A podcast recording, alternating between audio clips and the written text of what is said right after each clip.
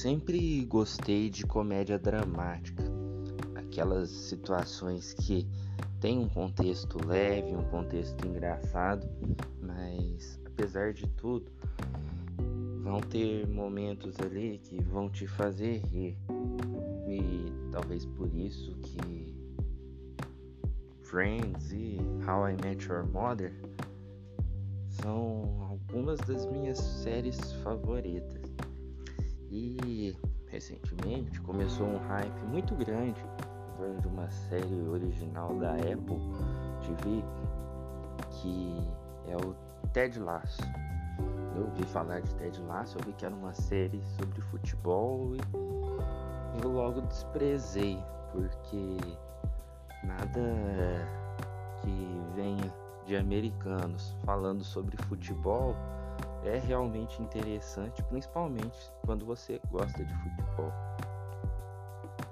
E aí depois eu vi que o hype realmente era muito grande, eu fui querer entender e aí eu achei a história um pouco curiosa, porque falava de um técnico de futebol americano que vai para Inglaterra treinar um time de futebol que joga na Premier League. Premier League, para quem não entende, é o campeonato inglês e devido ao alto investimento, a Premier League é a liga campeonato nacional da Europa mais repleto de estrelas, por exemplo, a gente tem o Manchester United, o Manchester City, o Chelsea, o Arsenal e todos esses times aí, temos vários craques, tem o Tottenham também aí, um nível um pouquinho mais abaixo, mas também com grandes craques.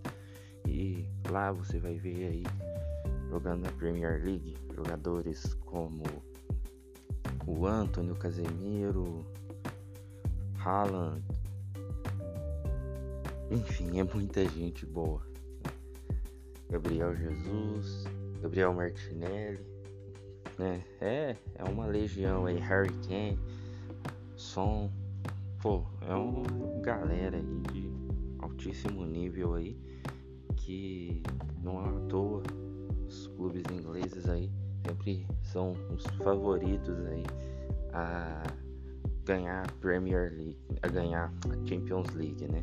Pô, eu falei esses times todos e não falei do Liverpool. Mas o Liverpool vai ter o seu momento especial ainda no nosso podcast de hoje. Mas enfim, é isso. A Premier League é um grande campeonato aí do momento. E aí o Ted Lasso, né, que é esse protagonista que também dá nome à série, ele vai para a Premier League para treinar um time de futebol. Porque um técnico de futebol americano que não tem nada a ver com futebol vai pro campeonato mais importante do mundo. Tem tudo para dar errado e ele vai para lá justamente para que isso aconteça, para que tudo dê errado. Porque a dirigente do clube, a dona do time, ela que o time era a maior paixão do seu ex-marido que atraiu com uma garota mais nova e por conta disso ela resolve se vingar, ela fica com o time e ela quer destruir o time, que era a grande paixão do seu ex-marido. E para destruir isso, nada melhor do que colocar alguém que não entende absolutamente nada do esporte mas o nosso protagonista, o Ted, ele é uma pessoa especial. Ele é alguém que entende sobretudo de pessoas. Ele é um gestor de grupo. E de onde ele havia partido, ele obteve um grande êxito, fazendo um time humilde ganhar um grande campeonato. E aí ele chega com essa missão de, mesmo sem entender nada de futebol, ele chega com a missão de gerir pessoas, de gerir um grupo de pessoas. E E aí ele chega num cenário completamente caótico de pessoas com ego inflado, um jogador postulante à estrela que acha que joga sozinho, um jogador com idade avançada, em decadente, com vários problemas internos, um jogador que vem de um outro continente, de uma outra realidade aí, que tem problemas de adaptação. Tudo isso misturado e tornando ali o clima caótico. E Ted ele tem um olhar especial para cada uma dessas pessoas. E ele começa a enxergar as pessoas e um dos personagens mais interessantes da série, que é o Nathan, que é o cortador de grama, que era um cara que ninguém olhava. E você já começa a ver que isso é interessante no primeiro episódio quando ele chega e ele lembra o nome do rapaz se apresenta, depois ele chama o rapaz pelo nome, ele se apresenta, ele poxa, ele lembrou meu nome, ninguém nunca lembrava o meu nome. E você vê que ele quer criar um senso de pertencimento ali, como uma grande família mesmo. E algo interessante dessa série é que na abertura você vê o Ted Lasso andando né, nas arquibancadas do, do estádio do time fictício da série, que é o AFC Richmond, e por onde o Ted caminha, as arquibancadas azul vai ficando vermelho, as arquibancadas azuis todas pichadas com palavras ofensivas vão dando lugar ao vermelho que formam o nome do personagem, que dá o nome da série no quadro. Enfim, isso mostra uma mudança de ambiente, uma mudança de cenário, que é o que, de certa forma, acontece na série. O Ted pega um clima completamente caótico e vai transformando. E uma coisa que eu gosto muito de seriados, e eu acho que isso ainda mais forte nessas séries de comédia, é a evolução dos personagens é você ver que personagens que às vezes começa sem nenhuma relevância, você vai vendo que ele tem para crescer na série, né? E de... eu falo, já falei isso algumas vezes, mas tem a história de Moisés que é muito interessante, que Moisés foi criado na casa de Faraó, né? Mas ele não se sentia pertencente àquilo, porque Bede ensinou, instruiu dentro dos mandamentos, mas ele ainda era um menino da casa de Faraó. Mas quando Moisés ele vai ter com o seu povo, ali então ele ele já não era mais menino da casa de Faraó, mas ele estava com o povo dele. E o povo dele foi que deu destino a ele. Senão Moisés nunca seria lembrado por nada. Eu acho que você ter o seu povo, você andar com pessoas que vão te incentivar, faz com que tudo fique mais fácil e você chegue aos seus objetivos. Quando eu estava preparando esse episódio, falando de Ted Lasso, a gente fala do futebol inglês e um dos clubes ingleses, o Liverpool, eles têm uma música, é uma música de uma banda local, mas que virou praticamente o hino do time, que é a You Never Walk Alone, que era da banda Gary the Peacemaker, que a torcida canta no início de todos os jogos do Liverpool e a tradução é mais ou menos assim: quando você atravessa uma tempestade, mantenha sua cabeça erguida e não tenha medo do escuro. Há um céu dourado e a doce canção prateada de uma cotovia. Caminhe através do vento caminhe pela chuva para os seus sonhos serem lançados e soprados.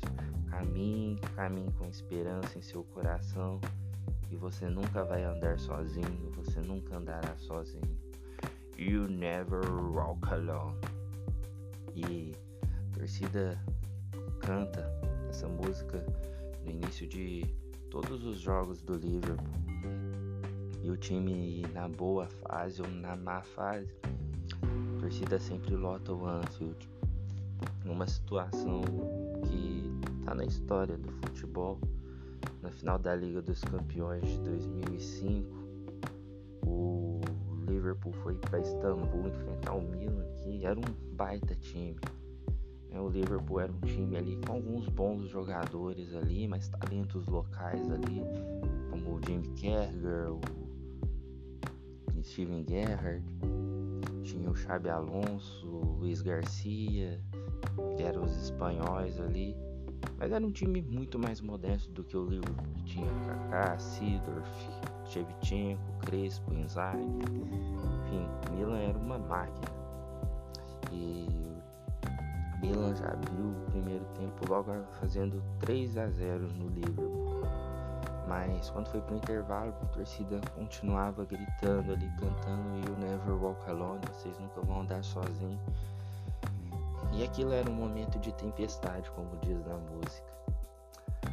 E foram pro segundo tempo e o Liverpool empatou o jogo.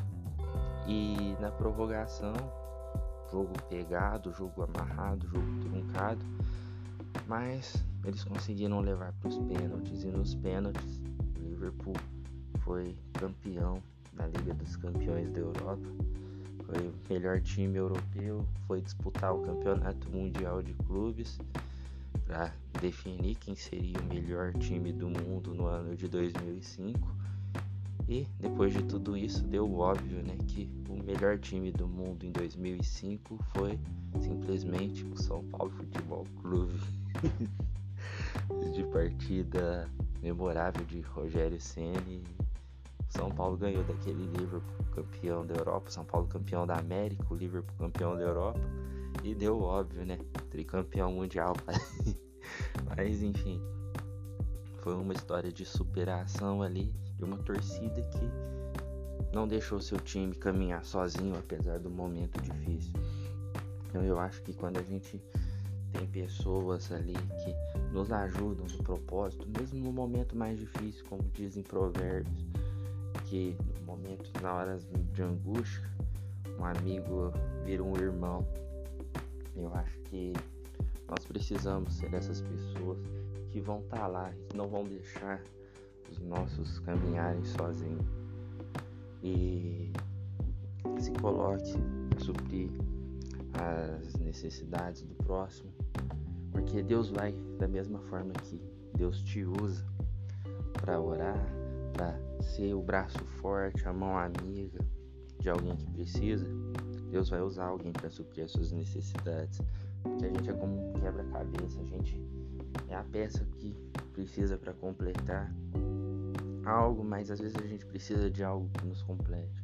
Da mesma forma que Deus nos usa para ser essa peça, Ele vai colocar uma peça, vai colocar alguém para nos ajudar. Então, Ele tem falado muito comigo, isso é o meu coração ultimamente.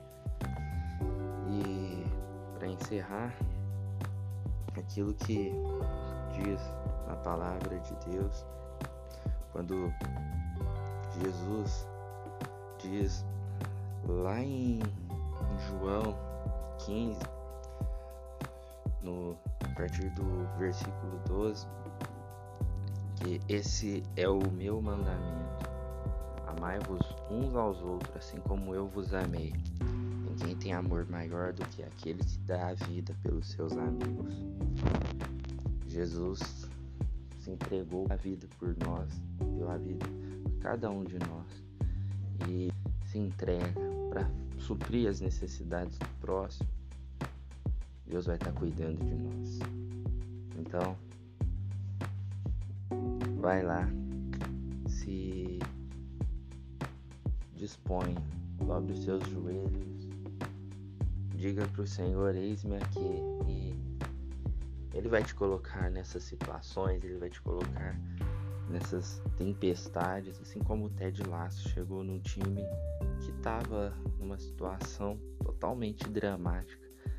Apesar das dificuldades deles, dos do problemas internos que ele apresentava, ele mudou a situação daquele local e aquela situação mudou a vida dele, sabe? Quando você está cuidando das coisas de Deus, quando você está se dispondo a fazer a vontade do Pai, Ele está cuidando de você também.